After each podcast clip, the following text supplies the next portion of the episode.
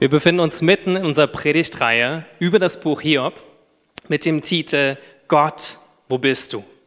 Und wir haben die letzten Wochen schon darüber gesprochen, was es, was es für Hiob bedeutet hat, zu sehen, dass es einen Plan von Gott für ihn gab und gleichzeitig einen Plan vom Teufel, wie die eine Wette abgeschlossen haben darüber, ob Hiob an Gott dranbleiben wird. Und dann haben wir darüber gesprochen, dass der Kampf in unserem Leben ein Kampf ist gegen die Lügen des Teufels und dass mitten im Leid, dass wir widerstehen müssen, dass wir der Wahrheit Gottes glauben müssen und dass, wir, dass es wichtig ist, dass wir uns an Gott dranbleiben und nicht von ihm abwenden. Und dann hatten wir darüber geredet, dass, dass Hiob ein gerechtes Leben geführt hat, dass er wirklich ein gerechter Mensch war, der auf dieser Welt gelebt hat und was wir von ihm leben können, lernen können, ein Leben der Gerechtigkeit zu führen. Und letzte Woche hat Gareth darüber gesprochen, dass Hiob viele Freunde hatte und drei Freunde sind zu ihm gekommen, eigentlich vier Freunde, und die haben mit ihm darüber geredet, was sie denken, warum Hiob so viel Leid in seinem Leben erfahren hat. Und was unsere menschlichen Erklärungen sind für das Leid der Welt und was Gottes Erklärung ist für das Leid. Und unser Predigtthema heute heißt Warten im Leiden. Warten im Leiden. Ja, ein schweres Thema, nicht leicht. Ähm, also habt Geduld mit mir. Und das Thema heute ist, wie können wir durchhalten im Leiden, wenn es uns schlecht geht, wenn wir merken, eine Situation verändert sich nicht so schnell, wie wir es gehofft haben. Wir haben gebetet, aber es hat sich nicht verändert. Wie können wir durchhalten, auch wenn wir keine Heilung erfahren? Wie können wir durchhalten in unserem Leben, auch wenn wir keine Antwort von Gott bekommen für unsere Situation? Wenn wir nicht wissen, warum wir das erleben, was wir erleben. Und wenn wir uns Hiobs Geschichte anschauen, dann sehen wir, dass Hiob ein gesegneter und reicher Mann war. Hiob war wirklich ein Mann Gottes, wie er im Buche steht. Es ist eins der, der Bücher der Bibel, der 66 Bücher, und wir lesen die Geschichte über diesen Mann, der Gott geliebt hat, der Gott verehrt hat, sein ganzes Leben Gott hingegeben hat und wirklich ein rechtschaffener Mann, war. Und dieser Hiob hatte so viel Geld, das könnt ihr euch gar nicht vorstellen, ja, vielleicht so wie heutzutage Mark Zuckerberg, Zuckerberg, der Zuckerberg oder andere. Ähm, er war wirklich der, der reichste Mann des Ostens, steht da. Und er hatte zehn Kinder, er hat ein gutes Leben geführt und er hat mitten in dem Segen, den er erlebt hat, trotzdem ein gottesfürchtiges Leben geführt. Und das, was Gareth gerade schon gesagt hat, es ist schwierig, wenn wir viel Geld haben das, ähm, und nicht damit gut umgehen, dass Gott wirklich an erster Stelle in unserem Leben steht. Und Hiob hatte das gemacht. Aber dann lesen wir in den nächsten Kapiteln, in den ersten Kapiteln gleich, von den Schmerzen, die Hiob erlebt hat. Wir lesen darüber, dass der Teufel kommt und der Teufel nimmt ihm an einen Tag alles, was er besessen hat. An einem Tag nimmt er ihn seinen gesamten Besitz, er verliert seine zehn Kinder, die gemeinsam Geburtstag feiern, durch einen Sturm. Und später nimmt ihm Gott, äh, nimmt ihm der Teufel auch noch seine Gesundheit. Er wird von Kopf bis Fuß mit Geschwüren über, übersät. Sein ganzer Körper ist ja, widerwärtig, sogar seine Frau wendet sich von ihm ab. Und das ist auch ein Test für ihn. Selbst seine Frau sagt, Guck mal, was für ein Leid Gott dir angetan hat. Verfluche doch Gott und stirb. Du weißt, du bist tief gesunken, wenn eine Frau zu dir kommt und sagt, verfluche Gott und stirb. Und dann, dann sehen wir, wie die nächsten 35 Kapitel in diesem Buch beschreibt das Thema von heute, Warten im Leiden. Hiob hatte keine Antwort dafür. Für an einem Tag hat er alles verloren, was er hatte. Und darauf hat er auch noch seine Gesundheit verloren und die Beziehung zu seiner Frau. Und dann kommen seine Freunde, seine drei, drei Freunde, und sie fangen an, menschliche Erklärungen zu geben für dieses Leiden, durch das sie Hiob sehen gehen. Und sie reden über ihre eigenen Erfahrungen, sie reden über ihr Wissen von ihren Vorvätern oder ihre eigenen Überlegungen, warum Hiob dieses Leid erleben könnte. Und alle sind sich einig in dem, dass sie sagen, der Grund für Hiobs Leiden muss seine Sünde sein. Der Grund für Hiobs Leiden muss sein, dass er irgendwas falsch gemacht hat. Am Anfang sitzen sie noch da, schweigend sieben Tage und wissen nicht, was sie sagen sollen. Sie, sind, sie schweigen in Schmerz, sie trauern mit ihm. Und danach halten sie es nicht mehr aus. Sie müssen eine Erklärung finden. Ich finde, so häufig sind wir genauso. Die ersten Tage sind wir noch in Schockstarre, wenn, wenn wir etwas Trauriges erleben oder einen Schicksalsschlag erleben. Und irgendwann schreit es in uns, warum Gott? Was ist der Grund dafür, für das Leiden, was ich erlebe? Und wir, wir kommen mit menschlichen Erklärungen für das, was wir nicht verstehen können. Wenn ihr mehr darüber wissen wollt, über die, die, diese Auseinandersetzung der Freunde, dann könnt ihr euch die Predigt von Gareth von letzter Woche anhören. Wir wissen nicht genau, wie lange Hiob gelitten hat. Wenn wir in das Buch Hiob schauen, dann gibt es ein paar Hinweise darauf, wo er selber sagt, ich, ich bin schon seit Wochen hier in diesem Leid. Oder in Hiob, ähm, Hiob 7, Vers 3 steht, dass er mehrere Monate schon leidet. Manche Theologen gehen davon aus, dass er ungefähr ein Jahr gelitten hat aber es ist nicht ganz klar. Auf jeden Fall mehrere Monate, in denen er in diesem Zustand war. Und dann sehen wir nach diesen 35 Kapiteln zum Schluss des Buches die Antwort Gottes. Und die Antwort war eigentlich eine Reihe von Fragen an Hiob. Ja, Gott, äh, Hiob hat gar nicht die Antwort bekommen, die er unbedingt wollte. Er hat ihm ganz viele Fragen gestellt, aber Gott antwortete ihn mit 77 Fragen, die dann Hiob selber nicht beantworten konnte. Aber wir sehen zum Schluss, dass Gott ihn wiederherstellt, dass Gott ihn wieder heilt und ihm doppelt so viel Besitz schenkt, wie er vorher hatte und wieder zehn Kinder. Der Merkvers für unsere Predigt kommt aus Jakobus 5, Vers 11. Und da steht, denn wir schätzen jene glücklich, die im Leiden durchgehalten haben. Ihr kennt die Geduld Hiobs und ihr wisst, wie der Herr alles zu einem guten Ende führte. Denn er ist voll Mitgefühl und Barmherzigkeit im Leiden durchgehalten. Und worauf wartete Hiob diese Zeit, wo er gelitten hat? Worauf hat er gewartet? Worauf hat er gewartet, als er im Leiden durchhielt? Ich glaube, einmal wartet er auf die Antwort von Gott. Das sehen wir immer wieder, wo er gesagt hat, Gott, warum lässt du das zu? Warum gehe ich durch dieses Leid? Warum geht es mir so, wie es mir geht? Warum hast du mir als gerechten Mann das zugestoßen? Und er wartet auf Heilung von seiner Krankheit. Er wartet, dass sein Elend aufhört, dass es nicht mehr so ist, wie es jetzt ist. Aber vor allem hadert er mit Gott um diese Frage, Gott, warum lässt du Leid zu einem Menschen wie mir, der doch gerecht ist? Und ich weiß nicht, wie du hier heute bist. Vielleicht bist du hier und du, du leidest und du wartest im Leiden. Du bist genau in dieser Position von Hiob, und du verstehst nicht, warum eine Situation in deinem Leben sich nicht verändert. Vielleicht wünschst du dir, dass jemand aus deiner Familie gläubig wird. Vielleicht ist jemand, der dir nahe ist, gestorben. Oder vielleicht hältst du auch durch mit einer psychischen Erkrank Erkrankung. Du betest dafür, dass Gott sie heilt, aber du hast noch nicht Heilung erlebt. Vielleicht bist du Single und du wünschst dir einen Partner. Vielleicht bist du verheiratet und du bist unglücklich in deiner Ehe. Vielleicht wünschst du dir auch Kinder zu bekommen, aber du kannst keine Kinder bekommen. Vielleicht machst du dir Sorgen um deine Kinder, welche Entscheidungen sie treffen. Vielleicht bist du schon lange unzufrieden auch mit deiner Arbeit. Vielleicht hast du auch gar keine Arbeit.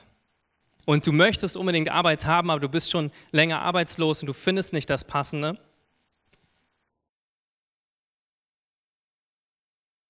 Und All diese Gründe, ich weiß nicht, was euch heute bewegt. All diese Gründe sind sehr hart und sind sehr herausfordernd in unserem Leben. Und vielleicht geht es dir heute aber auch gut und du kämpfst gar nicht mit Leid und du kämpfst gar nicht irgendwo durch. Aber dann möchte ich, dass du heute zuhörst und schaust, wie können wir den Menschen helfen, die durch Leid gehen? Wie können wir Leute unterstützen, denen es nicht gut geht und ihnen Mut zu sprechen und nicht so reagieren, wie die Freunde von Hiob reagiert haben? Mir ist wichtig zu sagen am Anfang, dass unser Leiden nicht miteinander vergleichbar ist.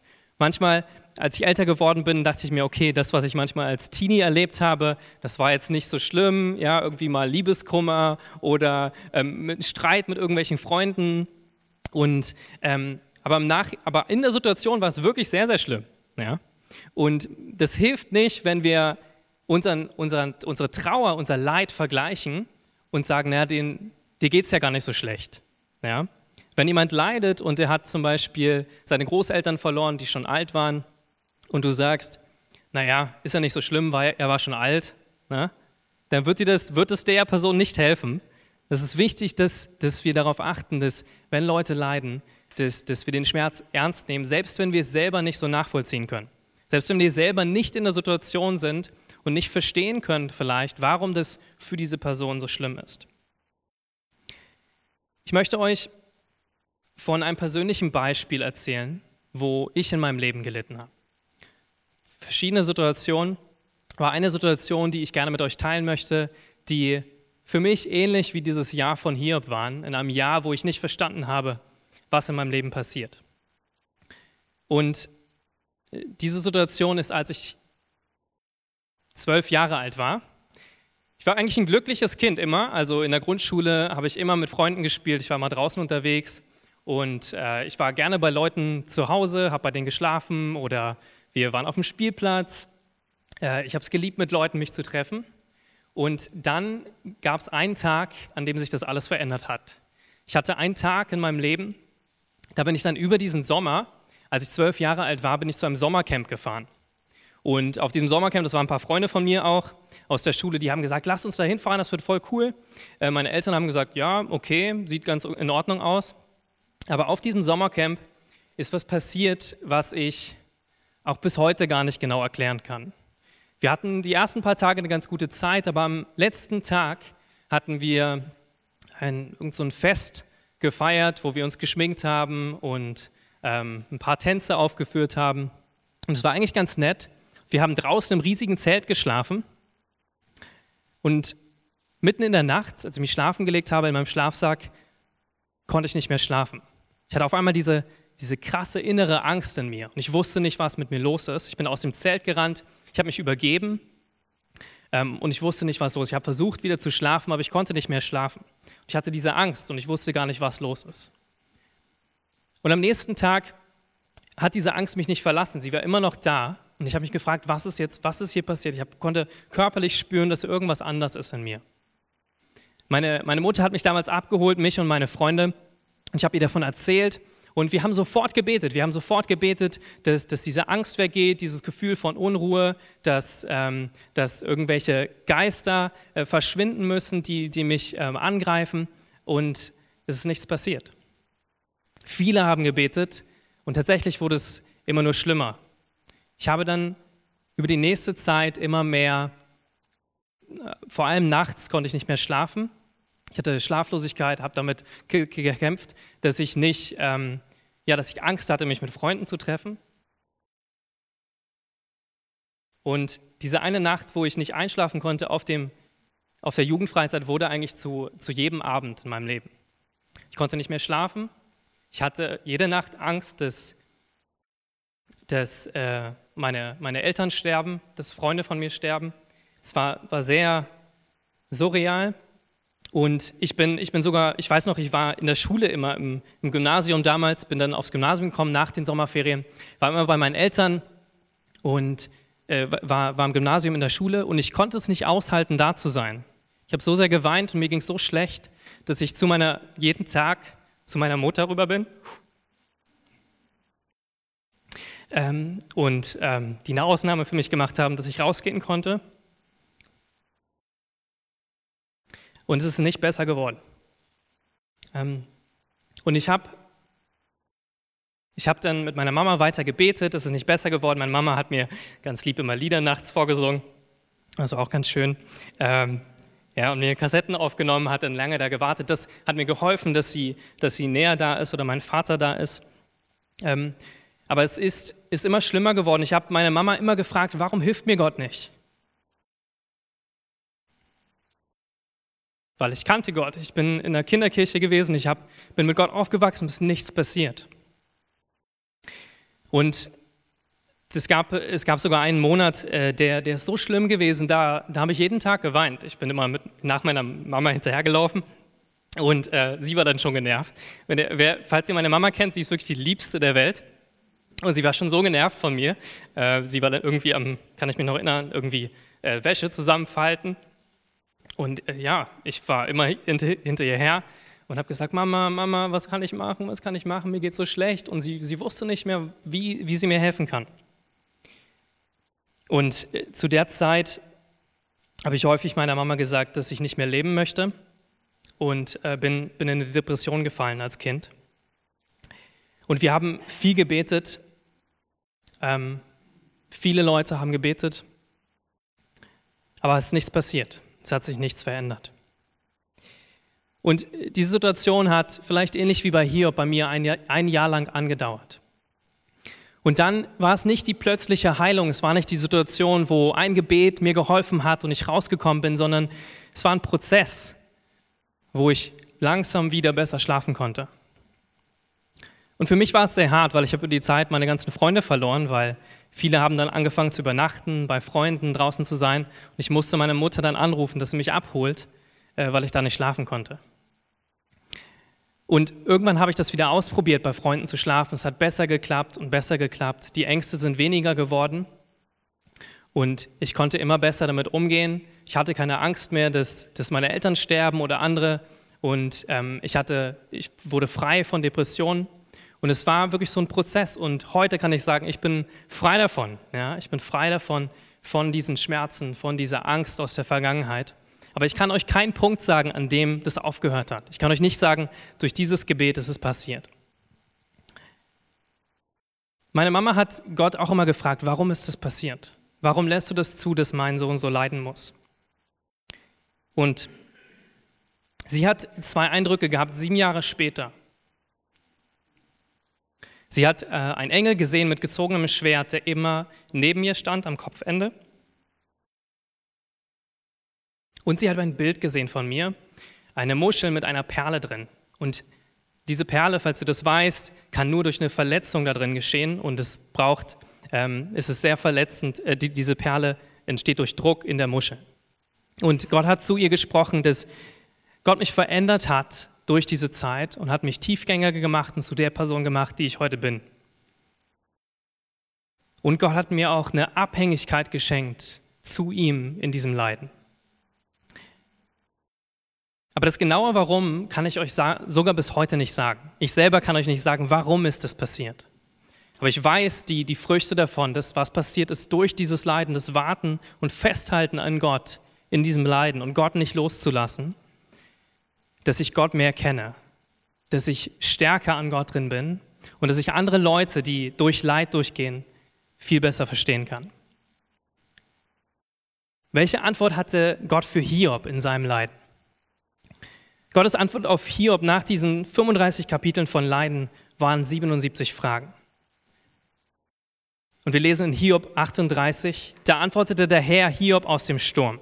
Wer ist es, der Gottes weisen Plan mit Worten ohne Verstand verdunkelt? Tritt vor mich hin wie ein Mann. Ich will dir Fragen stellen und du sollst mich belehren. Wo warst du, als ich die Grundfesten der Erde legte? Sag es mir, sofern du Bescheid weißt. Weißt du, wer ihre Maße festlegte und wer das Maßband über ihr ausspannte? Worauf sind ihre Stützpfeiler eingesenkt und wer hat ihren Eckstein gelegt, als die Morgensterne miteinander sangen und alle Engel vor Freude jubelten? Nach dem ganzen Beschweren von, von Hiob und nach diesem Leid von ihm hat Gott geantwortet und ihm gezeigt, wie groß er ist. Und er hat gesagt, Gott ist mein, ich habe einen weisen Plan den du nicht verstehen kannst. Er hat ihm eigentlich gesagt, ich bin so groß und ich habe diese Welt geschaffen. Du versuchst mit deinen menschlichen Erklärungen zu verstehen, warum du durch Leid gehen musst. Aber ich habe einen guten Plan, du musst mir vertrauen. Das lese ich heraus, wenn, wenn Gott so mit, mit Hiob spricht. Er sagt, wer, hat, wer ist es, der Gottes weisen Plan mit Worten ohne Verstand verdunkelt? Er sagt, er hat einen weisen Plan, den Hiob nicht verstehen konnte. Und durch diese Fragen wird Hiob bewusst, dass Gott viel weiser ist und mächtiger und als unser begrenzter menschlicher Verstand. Und das einfach leichte Erklärung für das Leid der Welt, für das Leid von Personen, für das Leid für dich heute nicht ausreichen. Gott zeigte Hiob, dass er die Welt fest in seiner Hand hält und dass er ein gerechter Gott ist, dem man vertrauen kann. Und manchmal wissen wir, wozu das Leid im Nachhinein gut war. Wenn wir Hiob anschauen, dann, dann sehen wir, dass seine Beziehung zu Gott sich vertiefte und er kehrte sich um von, von Selbstgerechtigkeit, wo er immer dachte, ich bin so gerecht und ich habe alles in meinem Leben, ähm, ich bin guter, guter Mann. Da hat Gott ihn überführt und er hat gesagt, bisher kannte ich dich, Gott, nur vom Hörensagen. Doch jetzt habe ich dich mit eigenen Augen gesehen. Er hat eine tiefere Beziehung zu Gott bekommen durch diese Leidenszeit. Bei mir selber genauso. Ich bin abhängiger geworden von Gott und ich kann Menschen besser verstehen und lieben, die ebenfalls durch Leid gehen. Hiob wurde am Ende seines Lebens stärker gesegnet als zuvor. Ich habe euch gerade schon gesagt, sein Besitz wurde verdoppelt. Er hat wieder zehn Kinder bekommen. Er hatte 14.000 äh, Schafe, 6.000 Kamele, 10.000 Ochsengespanne, 10.000 Eselinnen und, äh, und sieben Söhne und drei Töchter. Und manchmal verändert sich unsere Situation, so wie sie sich bei mir verändert hat oder so wie sie sich bei Hiob verändert hat. Aber manchmal verändert sich deine Situation auch nicht. Und das lesen wir im Leiden von Paulus. Paulus, äh, die Bibelstelle spricht von dem Dorn im Fleisch, den Paulus hatte. Und wir lesen im 2. Korinther, darum, damit ich mich nicht überhebe, wurde mir ein Dorn für das Fleisch gegeben. Ein Engel Satans, dass er mich mit Fäusten schlage, damit ich mich nicht überhebe. Um dessen Willen habe ich dreimal den Herrn angerufen, dass er von mir ablassen möge. Und er hat zu mir gesagt, meine Gnade genügt dir. Denn meine Kraft kommt in Schwachheit zur Vollendung. Sehr gerne will ich mich nun viel mehr meiner Schwachheiten rühmen, damit die Kraft Christi bei mir wohne. Deshalb habe ich Wohlgefallen an Schwachheiten, an Misshandlungen, an Nöten, an Verfolgung, an Ängsten um Christi willen. Denn wenn ich schwach bin, dann bin ich stark. Das ist eine starke Bibelstelle, wo Paulus sagt, er hat große Erkenntnis gehabt. Paulus, dieser Riesenapostel, der, der großartige Dinge vollbracht hat, der, der für Menschen gebetet hat, die gesund geworden sind, der Wunder erlebt hat in seinem Leben, die wir, von denen wir manchmal träumen. Dieser Mann hatte, hatte ein Leiden. Wir wissen nicht genau, was dieser Dorn im Fleisch ist und Theologen ähm, streiten sich darüber, was es bedeutet. Hier steht, dass es ein Engel des Teufels ist, der ihn mit Fäusten geschlagen hat. Also irgendeine Art von Leiden, äh, was nicht weggegangen ist. Und er hat Gott gebeten, nimm das weg. Ich weiß nicht, warum das da ist, nimm das weg. Und Gott hat ihm gesagt, es ist da, damit du dich nicht überhebst. Es ist da, dass du an mir dran bleibst und dass du mir weiterhin vertraust. Aber er hat es nicht weggenommen. Und hat gesagt, dass, dass seine Liebe genügt. Also wie können wir persönlich im Leiden durchhalten? Der erste Punkt für mich ist, lerne Gott zu vertrauen, auch wenn du nicht verstehst, warum du leidest. Gottes Antwort an Hiob war, da antwortete der Herr aus dem Sturm. Wer ist es, der Gottes weisen Plan mit Worten ohne Verstand verdunkelte?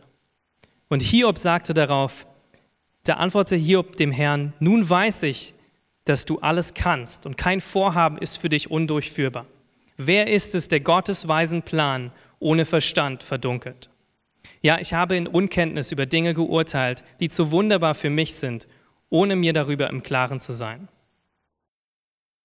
Wir müssen wissen, dass Gottes Perspektive immer größer ist als unsere Perspektive. Er hat die gesamte Welt geschaffen und er hält alles fest in seiner Hand. Und wenn wir das erkennen, auch mitten im Leiden, dass, dass wir loslassen auch von diesem Warum, warum passiert das und Gott vertrauen und sagen, ich kann das nicht mit meinem menschlichen Verstand alles ergreifen, dann dann können wir festhalten an ihm. Ich habe mal ein Bild von Gott bekommen bei einer anderen Frage, die ich lange äh, noch bis heute habe, die Gott mir nicht beantwortet hat. Und ich habe ihm gesagt, Gott, wie, wie, wie kann das sein? Und er hat mir ein Bild gegeben und zwar, ich habe gesehen, ich habe mich gesehen, ganz klein. Und dann ist das Bild immer weiter rausgezoomt und ich wurde immer, immer kleiner. Und ich stand auf so einer riesigen Fläche und ich habe mich gefragt, okay, wo, wo bin ich da? Und irgendwann konnte ich sehen, dass ich in der Hand Gottes bin. Irgendwann konnte ich sehen, dass ich als kleiner Mensch mitten in der riesigen Hand Gottes bin. Und dann hat Gott zu mir gesprochen und hat, gesagt, hat mir gezeigt, dass er so viel größer ist, dass das, was meine Frage an ihn ist, dass ich es nicht verstehen kann. Und das hat mir Frieden gegeben.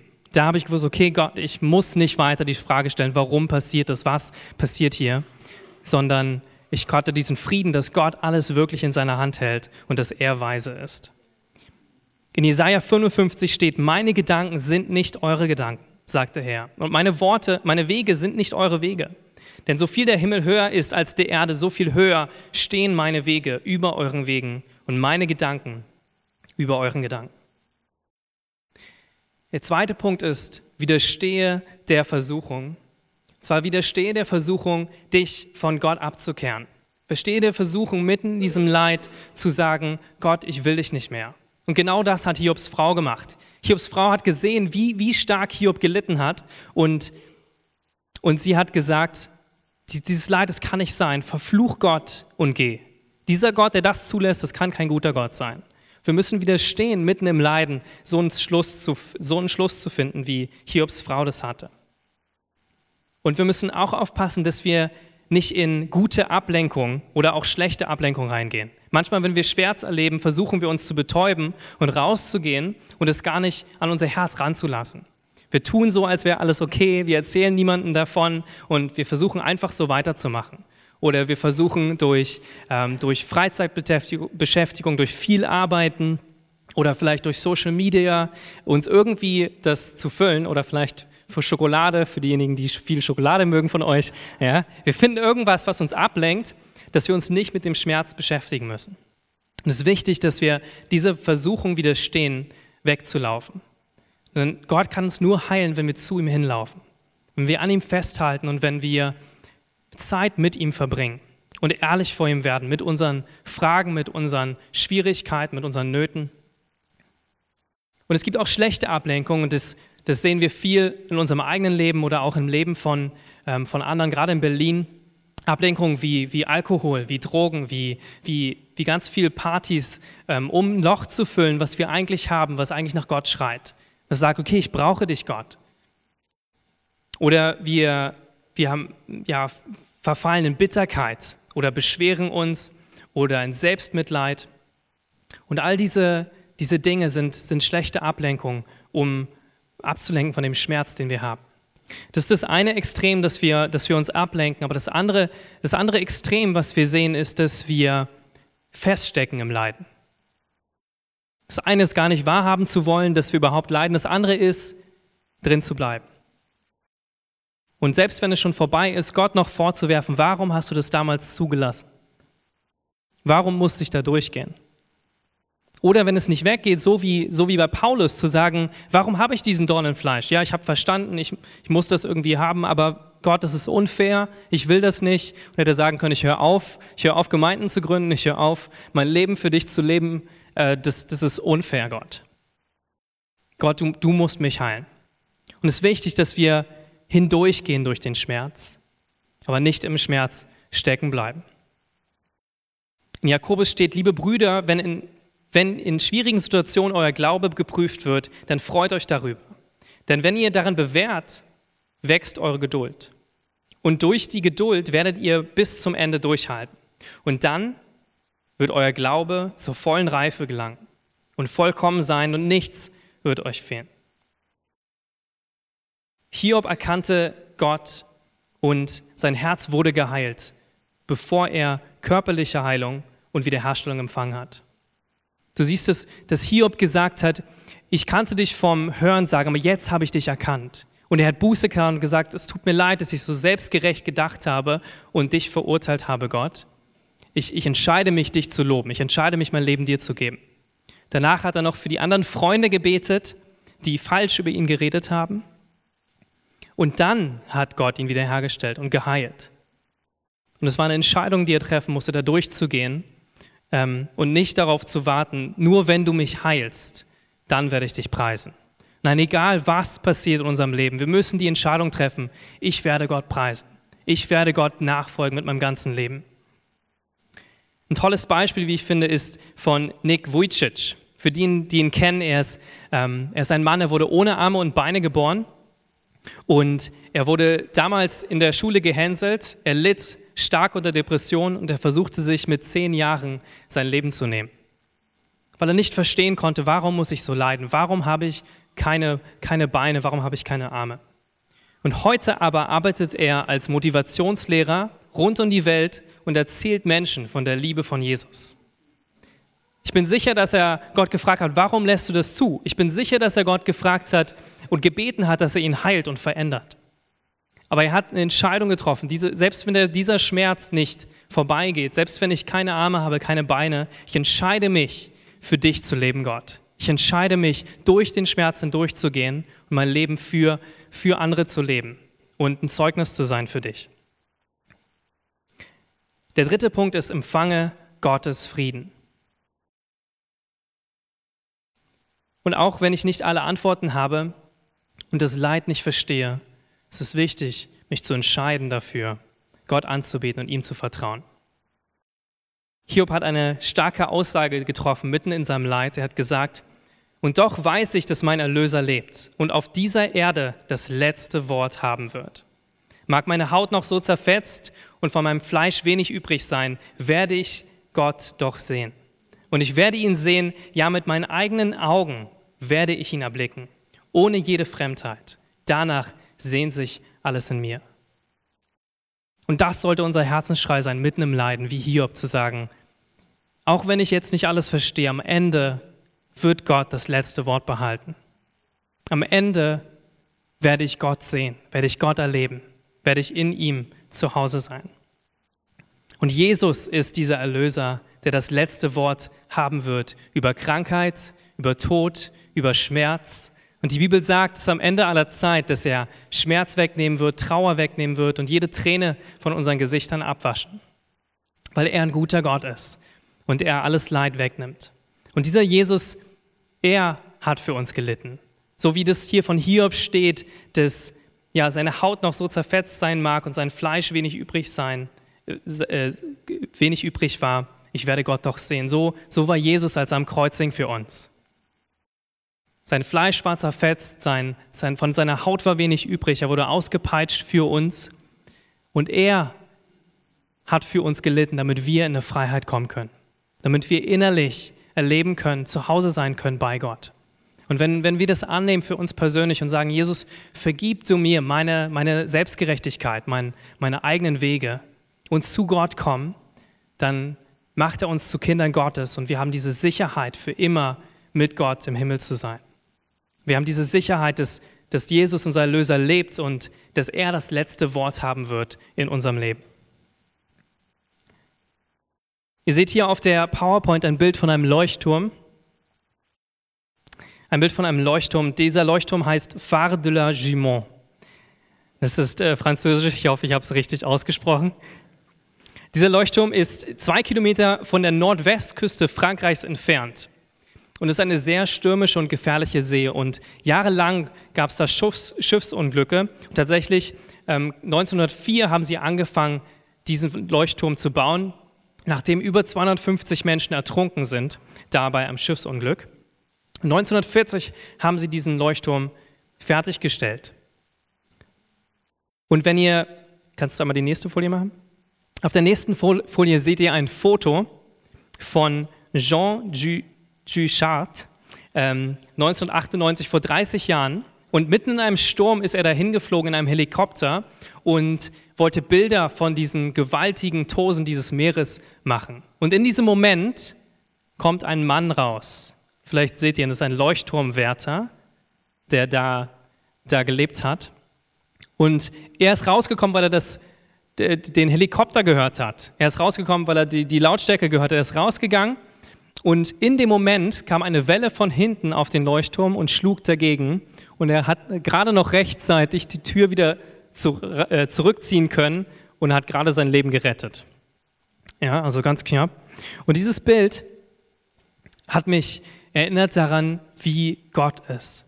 Wie wir mitten in stürmischer See, wie wir mitten in Schwierigkeiten fest sind in seiner Hand. Und auch wenn sich das so anfühlen mag, als würden wir überschwemmt sein, als würden wir rausgerissen werden ins weite Meer, Gott hat uns trotzdem in, unser, in seiner Hand. Und wir können ihm vertrauen, dass unser Leben in seiner Hand ist und niemand anders Hand. Ihr werdet Gottes Frieden erfahren, der größer ist, als unser menschlicher Verstand es je begreifen kann. Sein Friede wird eure Herzen und Gedanken im Glauben an Jesus Christus bewahren. Und das ist dieser Friede, von dem den Gott uns verspricht, der allen Verstand übersteigt. Selbst wenn wir es nicht verstehen können, unsere Situation, glaube ich, dass Gott jedem Einzelnen von euch Frieden schenken möchte, auch wenn ihr nicht wisst, was passiert und auch wenn die Situation sich nicht verändert. Gott gibt uns vielleicht nicht die Erklärung für unser Leiden, aber er trägt uns hindurch mit seinem Frieden. Sheila Walsh, eine christliche Autorin, hat mal gesagt, Frieden ist nicht die Abwesenheit von Problemen, es ist die Gegenwart, Gegenwart von Christus.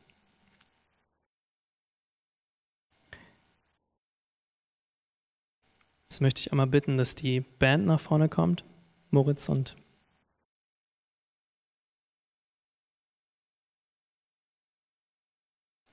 Wie können wir reagieren, wenn andere Menschen durch diese schwierigen Zeiten gehen? Vielleicht bist du hier und dich betrifft das Thema gar nicht so stark, aber wir leben in einer Stadt, die voll ist von Leid, die voll ist von zerbrochenen Menschen. Du hast Freunde, Verwandte, Arbeitskollegen, die die Hoffnung brauchen. Und egal, ob es dich selber heute betrifft oder du Leute kennst, die Trost brauchen, es ist wichtig, dass wir lernen, richtig zu reagieren wie wir mit den Schmerzen von anderen umgehen können. Hiobs Frau hat gesagt, da sagte seine Frau zu ihm, hältst du noch an, fest an deiner Vollkommenheit, fluche Gott und stirb. Wir müssen aufpassen, dass, dass wir nicht Gott beschuldigen und uns abwenden von ihm. Oder Gottes Wort, Gottes Wort nicht mehr festhalten und ich glaube, dass es die Wahrheit ist.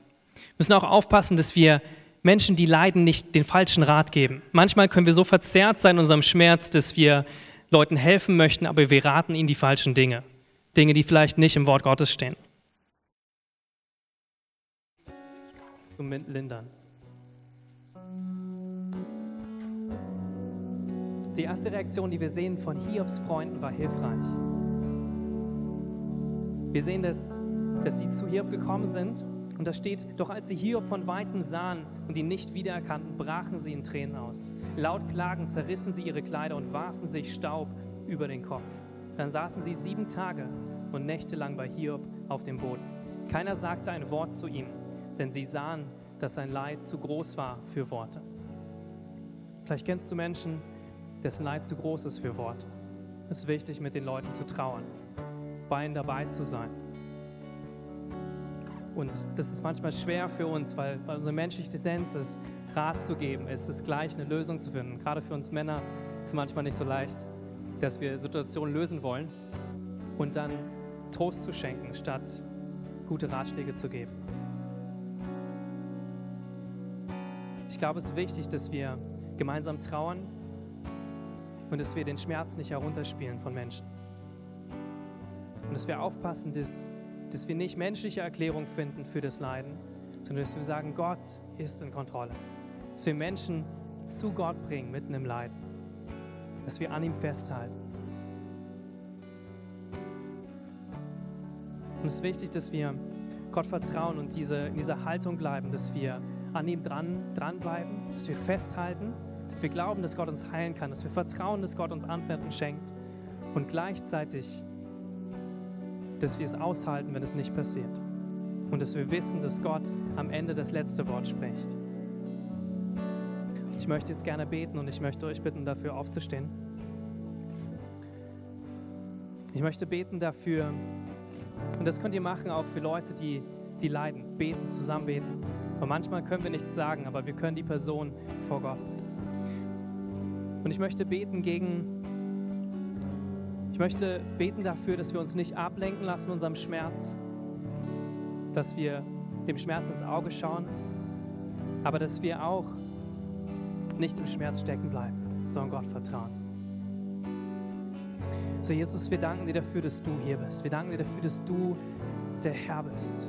Du bist der Erlöser, der letztendlich das letzte Wort sprechen wird.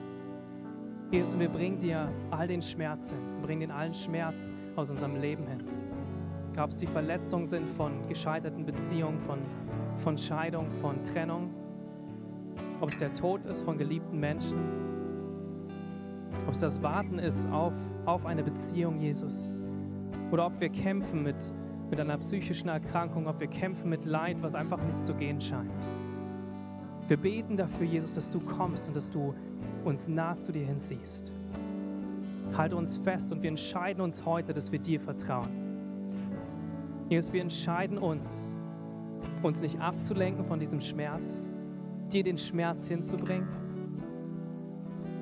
Wir entscheiden uns dafür, nicht festzustecken in unserem Leid.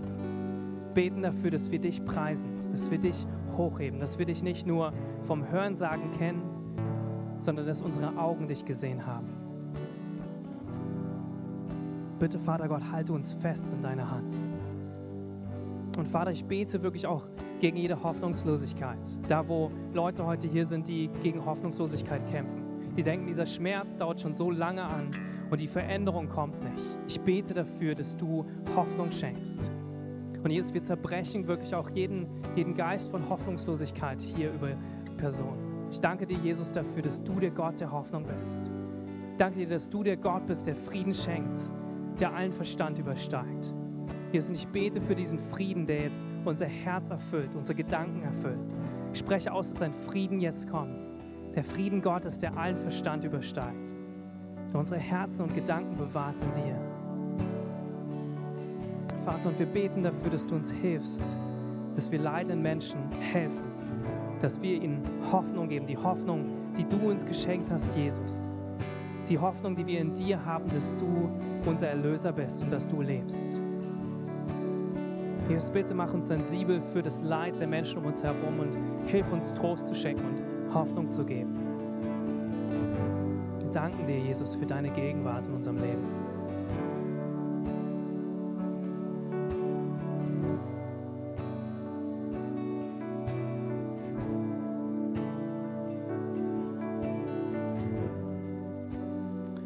Wir werden den Gottesdienst jetzt schließen. Und wenn du noch hier bist und du möchtest persönliches Gebet empfangen für etwas, wo du durchgehst, womit du kämpfst, dann möchte ich bitten, nach dem Gottesdienst nach vorne zu kommen. Ein Team von uns wird hier sein, das gerne für dich betet. Und ich möchte dich ermutigen, dass, dass du an Gott festhältst. Und dass du vertraust, dass er gut ist und dass er bei dir ist. Wir haben noch Kontaktkarten auf den Sitzen.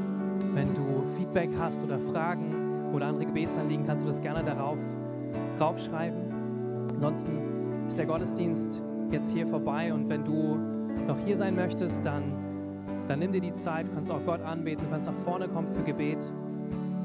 Aber wenn nicht, bitte lass es hier ein Ort sein, wo du nicht sprichst oder mit anderen Leuten redest, sondern könnt gerne nach unten gehen, wir werden essen zusammen und später gehen wir noch raus.